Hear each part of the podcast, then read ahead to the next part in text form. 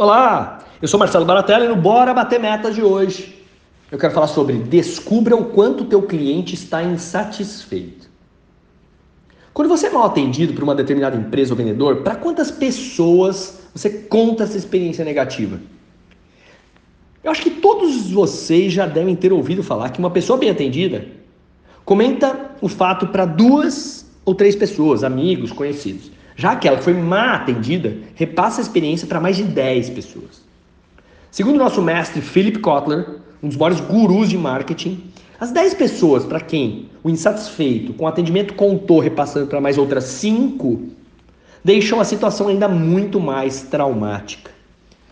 Já se baseando nessa premissa, eu fiz uma conta simples para que você possa medir o tamanho da encrenca em que seu negócio pode se meter ou atender mal um cliente ou um consumidor.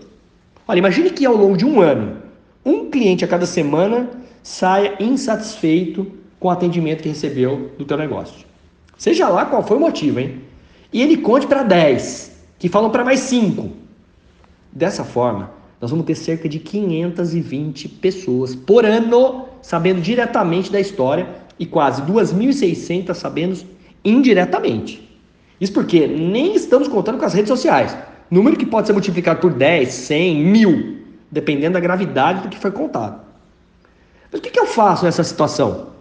Olha, na minha opinião, em vez de montar pesquisas inúteis de satisfação do cliente, você pode ter a preocupação de criar um canal de pesquisa de insatisfação dentro da empresa.